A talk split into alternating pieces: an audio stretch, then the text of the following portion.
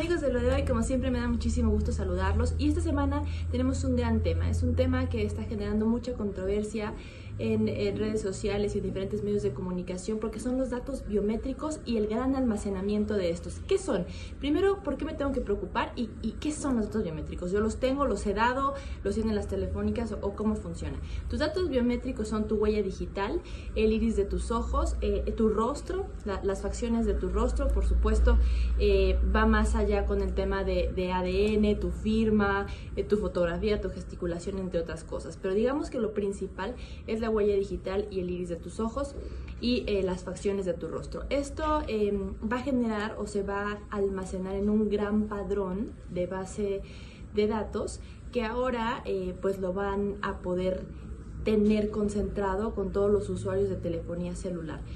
¿Quién aprobó esto? Lo aprueba el Senado hace unos días eh, con el objetivo de pues prevenir delitos cibernéticos o avanzar en materia de, prevención e investigación de delitos cibernéticos, pero em, esta reforma a la Ley Federal de Telecomunicaciones sí creo que, hace un, un, tema de mayor concentración de información y no sabemos en dónde va a estar este almacenamiento de datos o en manos de quién va a estar. El Senado, eh, en, cuando aprueba esto en una en una votación dividida, porque no fue, fue unánime, dicen que es con el objetivo de combatir los delitos que son cometidos a través del uso de los teléfonos celulares y reforman la Ley Federal de Telecomunicaciones y la Difusión para crear este padrón nacional de usuarios de telefonía móvil, pero ojo con los datos biométricos de los usuarios.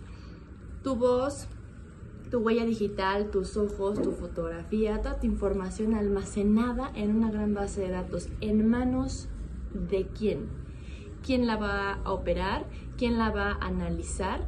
¿Cómo vas a saber qué información se está recopilando, actualizando o con qué fines se está consultando?